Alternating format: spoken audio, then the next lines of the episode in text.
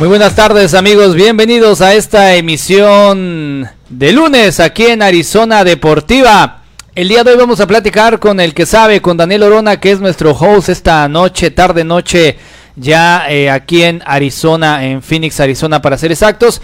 Recuerda que estamos transmitiendo desde la ciudad de Phoenix, Arizona para el mundo y nos puedes escuchar a través del www.frecuencialterna.com. Todas nuestras redes sociales, YouTube, Facebook, Twitter, Instagram eh, y obviamente este pues YouTube. Bueno, mi querido Dani, eh, esta noche tenemos buenas y malas noticias, pero son más malas que buenas, ya que tenemos algunos este, equipos y algunas ligas que están prácticamente por desaparecer. Buenas noches, ¿cómo estás? Muy buenas noches, Franco, muchas gracias y gracias a todos los que se, ya están en sintonía aquí en Arizona Deportiva, a los que ya están conectados, ahí miro aquí que está Elvia Porras, Manny Moreno, muchas gracias por estar aquí con nosotros y a los demás, a, los que se vienen a juntar también, muchas gracias aquí desde Phoenix, Arizona. Así como lo dijiste, Franco, ah, buenas noticias y malas noticias, pues empezamos con lo más último que está saliendo desde México y esto viene, tiene que ver con la franquicia de Monarcas Morelia. Déjame te cuento, Franco, que Morelia la última vez que fue que desapareció de la primera división fue en el 68 cuando fue relegado a la segunda división y tardó 13 años, 13 años que tuvo que no tuvo fútbol desde primera división para poder volver y aunque y ya cuando regresó en el 81 todavía tuvo algunos años de mediocridad, más o menos ahí nomás navegando lo que viene siendo la primera división hasta que llegó TV Azteca en el 96 a comprar el equipo y ahí se pareció dar la vuelta, esta franquicia empezó a meterle dinero, empezó a comprar buenos jugadores y vaya, lo, lo hizo en un, conte, un contendor para el campeonato que logró, lo, logró coronarse en el año 2000 todo parecía todo bien para esta franquicia hasta que, bueno, lamentablemente al TV Azteca también compró Atlas y parece que todo ese dinero y recurso que le empezó a meter a esa franquicia se lo empezó a poner al equipo rojo y blanco, que porque era el nuevo juguete, que porque uh, era tenía una más grande historia, una mejor rivalidad que viene siendo con las Chivas. Y todo esto viene siendo a lo que es el uh, manejar a dos equipos al mismo tiempo en el fútbol mexicano. En ninguna otra liga de dejan hacer eso, pero ah, eso resulta ahora que empezó a dar efectos.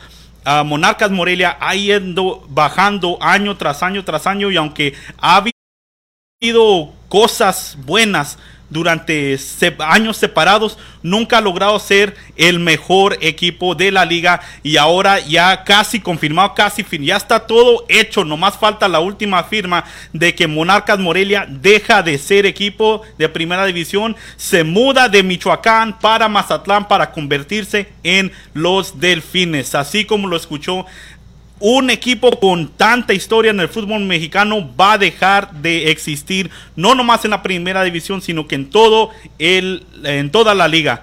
Ahora, Franco, ¿qué me dices de ahora sí que un monarca caído? Bueno, primero que nada, como lo dijiste, eh, quienes eran los mayores eh, patrocinadores o los dueños, que en este caso es TV Azteca, eh, pues obviamente representaba el equipo que se, eh, que se enfrentaba contra el América y era el duelo de las televisoras. Ya pasaron muchos años en donde los Monarcas eran un equipo de media tablas. Realmente los Monarcas habían estado manteniendo un buen nivel, habían estado teniendo muy buenos directores técnicos y muy buenos jugadores también. Pero vamos a ser honestos, creo yo que a, la, a, TV Azteca le faltó un poco más de apoyo para la franquicia y pues desafortunadamente se los van a llevar a Mazatlán. Ya mucho se ha dicho, pero es una, pues es una pena, ¿no? Que por dinero tenga que desaparecer esta tan buena franquicia y este equipo de tanto tiempo ya, eh, de tanta eh, jerarquía y pues la monarquía, ahí donde se fuera, donde se diera a conocer, por ejemplo, Martinoli, que era con los equipos donde empezaba a narrar, este, pues desafortunadamente está ya por irse a este Mazatlán. Están viendo ahí en sus pantallas eh, lo que es el posible logo. De hecho, ya hay varias versiones de logotipos. La cuenta de Twitter también es, CF Mazatlán. Pero este todavía no está nada confirmado. Lo que sí me querido Dani es que la monarquía sí o sí se va a quedar sin equipo en Morelia. Este, y pues no sabemos qué va a pasar, ¿no? Así es, y así como lo dijiste, esta es la posible nueva cuenta de, de Twitter para los delfines. Eh, incluso después de que se haya hecho esta cuenta, de inmediato empezó a agregar los mismos jugadores del Morelia. Ah, entonces eso puede, puede ser de que uno de las, de las mayores ah, razones de que la gente piense que este sí puede ser real. algunos de los otros equipos sobre la Liga ML, eh, MX y también varios reporteros, varios medios de comunicación que empezó a seguir esta, esta nueva cuenta. E incluso estos, estos medios y estos jugadores, algunos ya lo están siguiendo de regreso. Entonces ya creció mucho en popularidad. Y ah, para los nuevos ah, fanáticos que van a ser de, de, Mazatlán, pero eso no dejó de que la misma gente de Morelia, los de Michoacán, empiecen a hacer sus manifestaciones. ¿Y por qué no, Franco? Porque están perdiendo su equipo que desde la infancia eh, fue, a lo que ellos eh, le estaban echando porras. Vamos, vamos a, ser este, pues muy honestos en, lo siguiente, porque es que un equipo representa la identidad de una, de una ciudad, de un pueblo, representa también los colores, representa la unión de la familia los domingos para ver la cascarita, para ver el partido y pues desafortunadamente no se va a poder y bueno vamos a ver a continuación imágenes de lo que nos comenta Daniel donde la gente ya se está manifestando este en contra de que se lleven la franquicia pero bueno ya está más adelantado esto ya es un hecho que se la llevan es un hecho que ya no está va a estar aquí en, en, Michoacán este, pues desafortunadamente Michoacán se queda por falta de dinero, por falta de dinero y de malos manejos administrativos se queda sin equipo de primera división. Según tengo entendido que con este movimiento los delfines podrían subir a la primera división ocupando la plaza que, que tenía Morelia. No si se puede hacer ese movimiento, ya sabes, papelito habla, es decir, mucho billete. Así es, eso, eso ya, ya, entrando todo lo que, lo que viene siendo dinero, el que hace las reglas es que el, que tiene la billetera más grande. Y ya hasta el Morelia ah, sigue siendo equipo de primera división, comprando la franquicia. Ese puesto va a seguir siendo de, de la franquicia comprada. Entonces, sí, los delfines pueden nomás entrar a la primera división sin haber ganado ningún campeonato en ascenso. Que de todos modos iba a tardar más de seis años por todo esto de que no va a haber ascenso en todo este tiempo. Uh, ¿Qué manera de entrar cuando, cuando otros están perdiendo equipos y otros equipos perdiendo su oportunidad de poder volver a la primera división? Este equipo, así como lo dijiste, con la Plata va a llegar a la primera división. Y así como están mirando aquí en pantalla toda la gente, esto también es en pleno... Uh, en plena cuarentena, pues algunos lo miramos con máscaras, algunos uh, así todo, todavía haciendo su, su, espacio, su distancia, pero los que están enfrente obviamente muy enojados, uh, eso ya es lo de menos para ellos, están perdiendo su equipo y quieren dejárselo saber a todos los directivos que obviamente van a estar ganando. Aquí nadie pierde de los ejecutivos. No, por supuesto, la gente, tanto los dueños, eh, y bueno, hay una cosa que no hemos tocado, el jugador, el futbolista. Seguramente algunos les dijeron, ¿te vas o te quedas? ¿no? Y si te vas, este, al declararse en bancarrota el equipo, eh, pues obviamente tienen una salida para decir, pues estamos en bancarrota, no te vamos a pagar, o te puedes ir a jugar allá a Mazatlán. Entonces, imagínense todas... Eh, las plazas de, de, trabajo que se han afectado con este movimiento. Este, utileros, masajistas, jugadores de fútbol, fuerzas básicas, este, y también no han dicho nada acerca de la, de la parte femenil, ¿no? Que obviamente ya lo comentábamos fuera de, de pantalla, ¿qué va a pasar con ellas?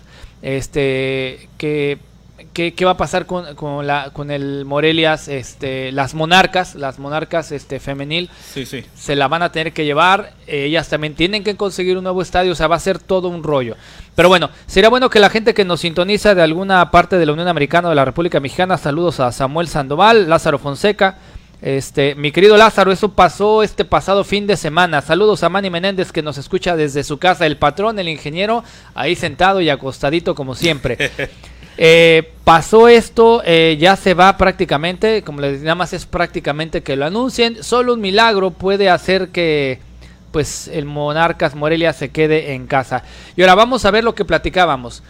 ¿Por qué eh, en este caso TV Azteca le metió más lana al Atlas que al Monarcas Morelia? Sí, pues ya, ya teniendo tanto tiempo este, este equipo de, Morelia uh, y metiéndole dinero y lo hizo campeón una vez, pero ¿cómo lo vas a comparar? Con todo respeto al Morelia, ¿cómo vas a comparar a alguien, que, un equipo también que tiene la historia del Atlas, uh, también en pleno Guadalajara, una de las ciudades más grandes de México, y con esa eterna rivalidad que tiene con las Chivas Rayas de Guadalajara, nomás con entrando a, a la directiva en el equipo del Atlas ya es una ganancia para ellos, y obviamente teniendo estos dos equipos son como tenerlo el, favorito, siempre va a salir el favorito cuando tienes dos de una cosa, entonces todo el dinero que le estaban invirtiendo al Atlas. ¿Tú crees que no le van a afectar a, los aficionados que están poniendo atención? Que el Atlas seguía comprando jugadores, que el Atlas le estaban remodelando su estadio, que el Atlas le estaban dando tantas cosas que necesitaba también el Morelia y el Atlas fue el que, el que salió ganando después de todo esto a, esto, a esto me iba yo al principio de que por qué la Liga Mexicana deja que un dueño tenga más de un equipo en la liga. No tiene, no tiene razón esto. ¿En qué otra liga del mundo está pasando? No, nada más pasa creo en México, no sé si en alguna otra de, de, otro país de este pase, pero está pasando solo en México. Digo, simplemente el grupo Pachuca tiene a León, que lo, agarró el hijo para que no dijeran que ellos mismos. Y por ahí este, también está algo de, ¿cómo se dice? Monopolio futbolístico. Bien, ¿qué opina la gente? ¿Qué opina la gente que nos sintoniza? Ya sea que nos sintonice a través de Arizona Deportiva a través de la eh, página de frecuencia alterna.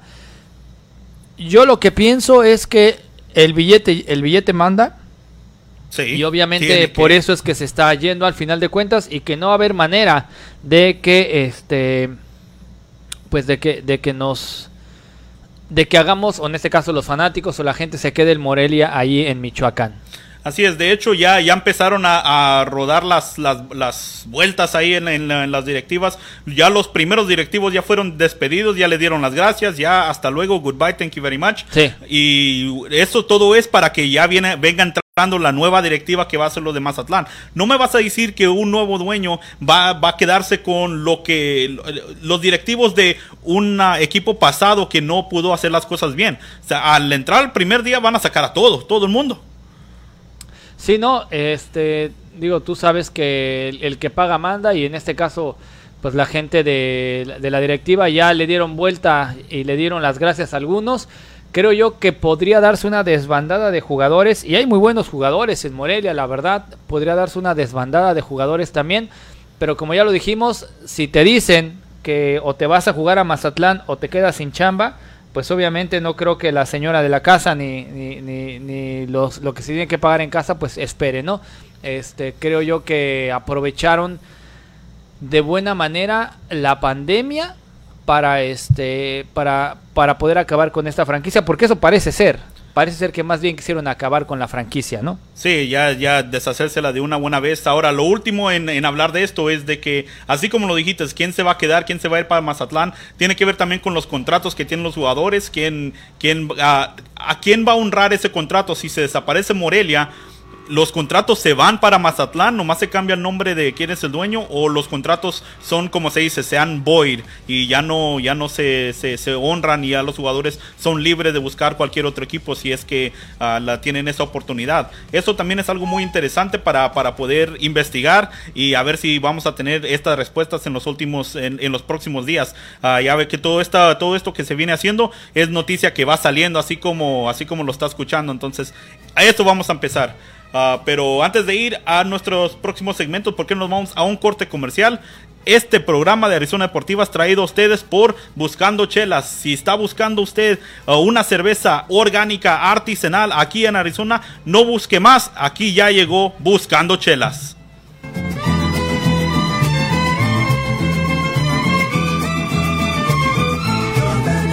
Cerveza 100% mexicana, buscando chelas, cerveza artesanal, desde Guadalajara, Jalisco. Si tú la quieres encontrar y disfrutar, búscala en las licorerías y tiendas de prestigio aquí en Phoenix, Arizona o en el Charro Hipster Bar Café.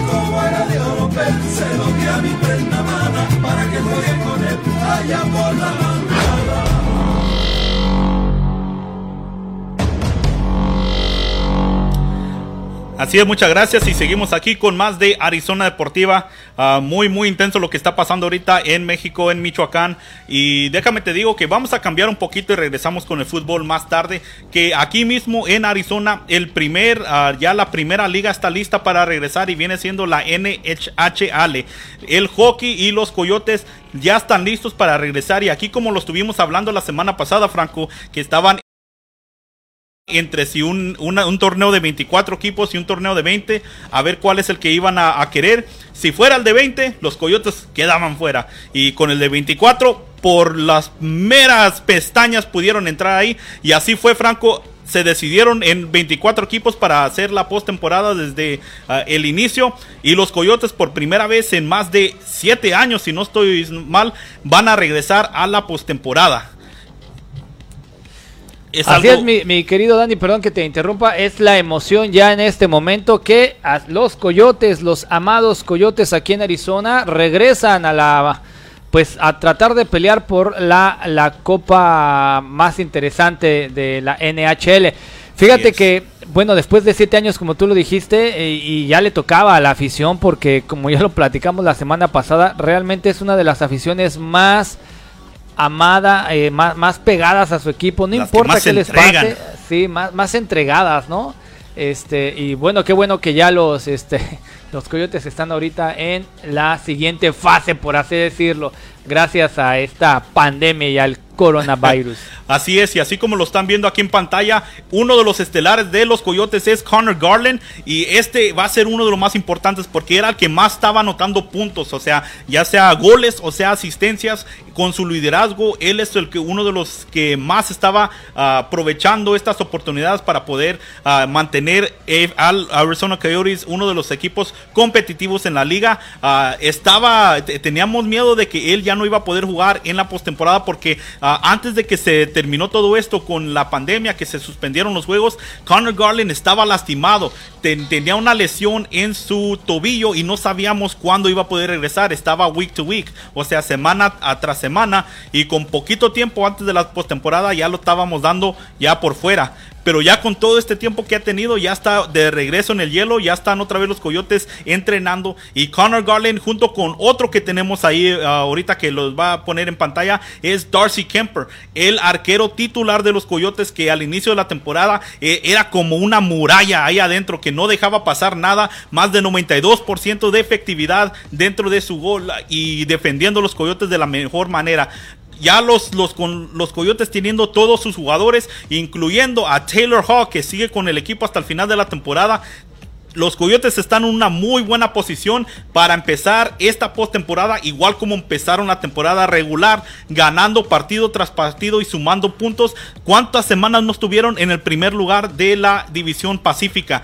Ahora tienen la oportunidad de hacer eso con los nuevos partidos. Estos que se vienen aquí en la conferencia del oeste, los equipos que están en, primera, en primer lugar de cada división van a recibir una pase a la siguiente ronda automáticamente. Estos, estos cuatro equipos vienen siendo los St. Louis Blues, Colorado Avalanche, Vegas Golden Knights y Dallas Stars. Ahí estaba el de nuestra división que fueron Las Vegas que porque nos ganaron los, partidos importantes, ellos tienen la pase automáticamente a la próxima ronda y los Coyotes van a tener que jugar contra Nashville Predators. Lo bueno es que ya tenemos una victoria contra los Predators en la temporada regular y esto los va a ayudar muchísimo cuando los enfrentemos en esta serie de partidos. Pues eso quiere decir que hasta con suerte corrimos en esta nueva este, hazaña, porque realmente va a ser una hazaña. Sabemos que sí, no estaban jugando mal, pero no era la mejor versión de los Coyotes.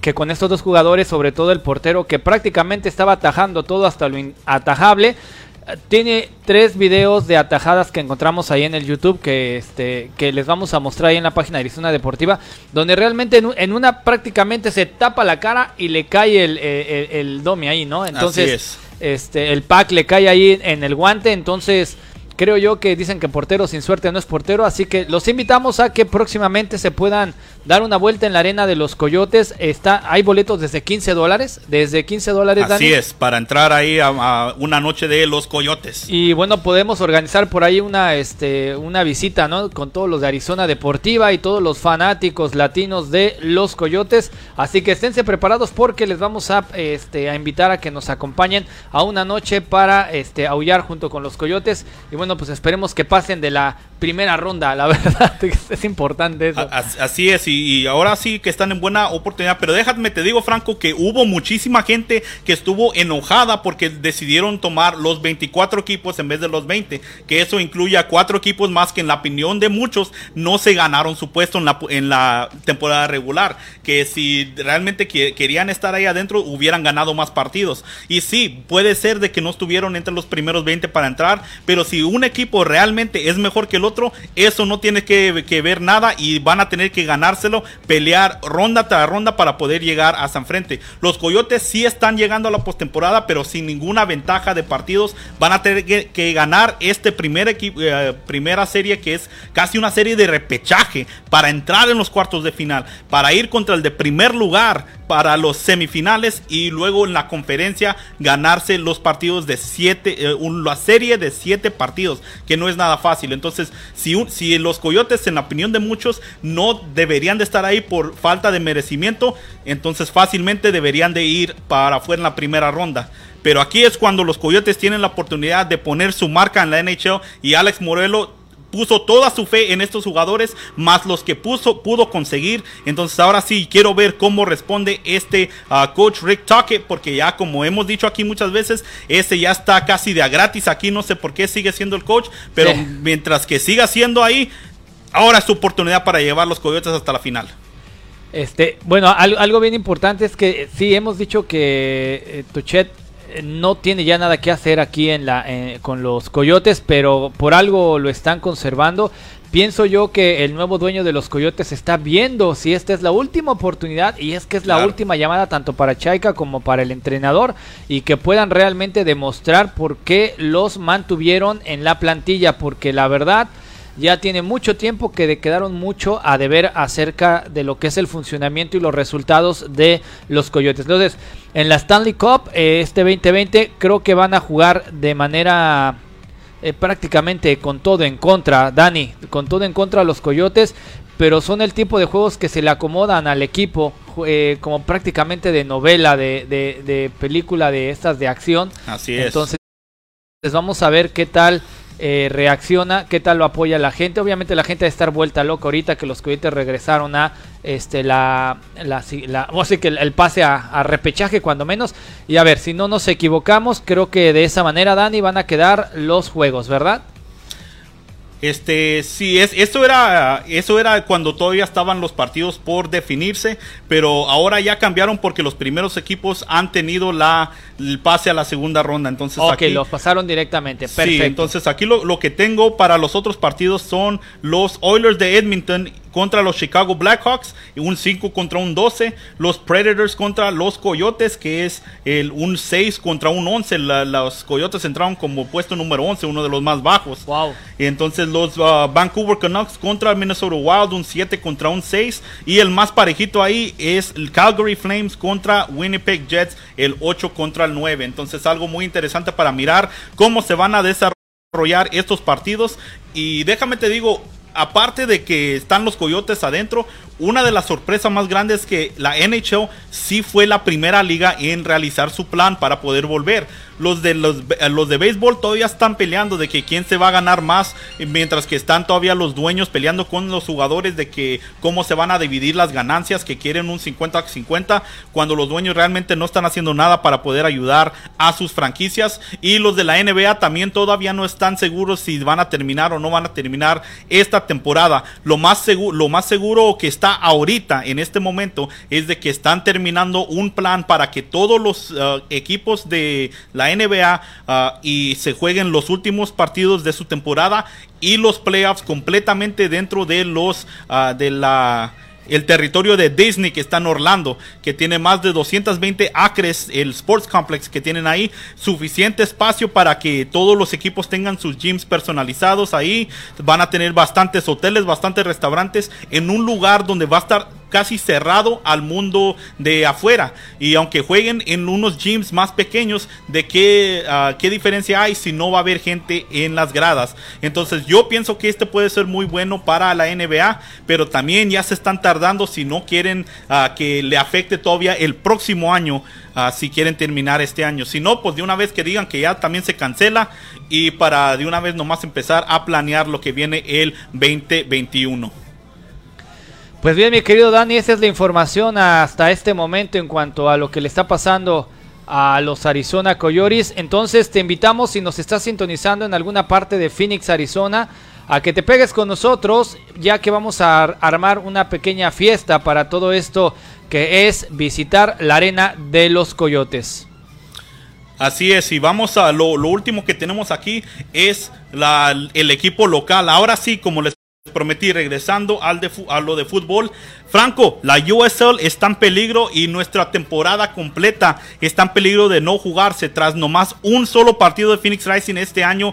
Con eso puede ser todo y se cancela todavía hasta el próximo año.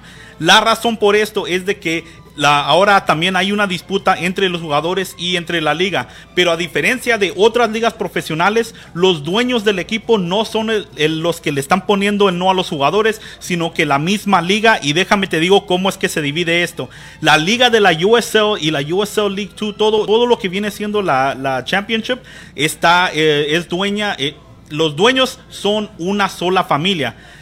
Eh, hay una compañía, se llama New Rock Soccer Holdings y esa compañía es ah, dueña de 50.5% de todo lo que es USL.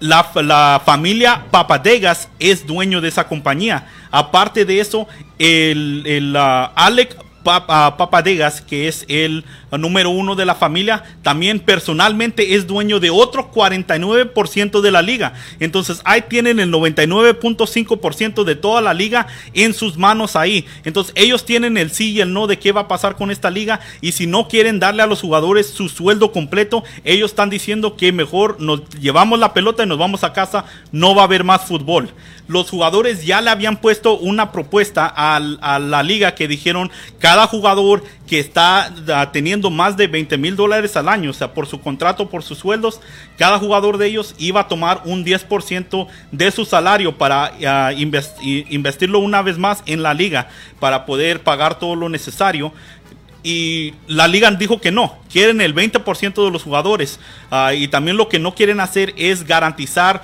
un sueldo garantizado para los equipos para el futuro de la liga que quieren 21 mil dólares para cada jugador. Algo similar de lo que estamos mirando ahorita en la Liga de Balompié Mexicano, que es lo primero que hicieron, asegurar un base salario para cada jugador no quieren hacer esto, lo, el del dueño de esta familia, de, la familia Papadegas, no lo quiere asegurar todo así. Y así como lo están escuchando, se pueden ir más de un equipo a la ruina porque no tienen dinero para pagarle a sus jugadores, Franco.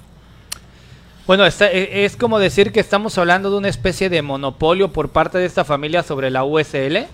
Exactamente, entonces tienen el poder de, con todo este porcentaje que tienen, de con una firma de la liga y una firma de esta compañía de New Rock Soccer Holdings, pueden suspender por completo todo esto. O sea, ellos tienen todo el poder, nosotros no podemos hacer nada, los mismos dueños no pueden hacer nada porque también qué dueño de equipo se va a ir a frente de los dueños de todo y arriesgar su franquicia de que también la saquen de la liga y todo eso no tiene, nadie tiene absolutamente nada de poder, al menos que no sea de esta familia. Y no es mucho lo que están pidiendo, Franco. 20 mil dólares anuales, que eso no viene siendo ni, ni minimum wage. Wow, es, una buena cifra, ¿no? Creo que es una cifra negociable y también es una cifra alcanzable por parte de las diferentes franquicias, porque recuerden que esto está afectando directamente a los equipos, porque les afecta directamente a los principales protagonistas que son los jugadores. Así es, y los dejo con una, una cosa más. Después de todo eso, de que ellos tienen el monopolio de toda la, liga, aparte de todo eso, eh, la compañía New Rock Soccer Holdings está agarrando el 15%. Y la familia Papadega se está agarrando un 13% de, la, de todas las ganancias. Entonces, los dueños, como son los mismos, esa familia está agarrando el 28% de todas las ganancias de cada equipo de la liga. Eso es el boletaje, la mercancía, todo lo que venden en el estadio, todo lo que están ganando los equipos, directamente el 28% para la familia. Wow. Esos son los que están ganando aquí con la USL. Bueno, eh, lo queremos decir como tal, como es. Esto parece ser un monopolio, este, precisamente porque al final de cuentas la USL pareciera ser que debiera de ser de varios accionistas, pero pues es un buen negocio. Por lo que vemos es un buen negocio si estuviera bien. Nada más que en este momento, como por la debido a la pandemia, pues ya no les está funcionando. Ni hablar, mi querido Dani, ¿cuándo se puede resolver esto o hay alguna fecha límite donde podamos saber cuándo esto ya quedó? Pues mañana hay otra junta en, lo, de los de la liga y todo el board se va a juntar también con los, demás de los dueños de, ah, de los equipos para tratar de negociar lo que va a pasar y eso va a pasar mañana martes el 26 de, mayo y ahí vamos a tener una, una idea poquito más clara de qué, qué, es lo que va a pasar. Por ahorita lamentablemente se, se mira que lo más probable es de que se acaba la liga para este año. Ni hablar, mi querido Daniel, este, qué, pena que nos tengamos que enterar de esta manera, que, que podríamos estar eh, viendo las últimas este, opciones acerca de lo que es la liga USL y lo más interesante, bueno, pues de nuestro Phoenix Rising, ¿no? Que, que es desafortunado escuchar que podría ser que en algún momento pues se acabara, se acabara la liga. Así es, Franco. Pero bueno, a ver qué es lo que va a pasar con nuestros Phoenix Rising y qué va a pasar para los aficionados que están esperando todavía, muchos de ellos como nosotros que ya teníamos toda la membresía pagada, a ver qué es lo que pasa también con esos boletos, si se regresan o no. al más de uno de los, de los equipos están haciendo también una, no, no quiero decir una junta. Sí, pero, pero los mismos aficionados están casi donando ese, ese dinero para el mismo equipo, para que los jugadores se puedan quedar y les puedan seguir dando lo necesario, porque ah, los jugadores están, la mayoría están agarrando menos de este minimum wage que estamos hablando de 20 mil dólares, aunque muchos de ellos tienen su apartamento pagado por sus equipos, todavía tienen que comprar pues su, su ropa, transportación, su comida, todo eso, y si están ganando menos de la minimum wage, eso ya es un problema para los jugadores a ver qué, es lo que tiene mañana, porque esto ya es muchísima mala noticia para nosotros. Necesitamos algo bueno. Así es, bueno, pues esperamos que la, los dueños, los dueños absolutos de la Liga USL se den la oportunidad de mantener el entretenimiento y la liga, ¿no? Y que no pase bueno, como ha pasado en algunos otros lugares con este monopolio. Eh, le mandamos un saludo a todos los aficionados del Phoenix Rising que están atentos a esta transmisión. Muchísimas gracias por el favor de su atención.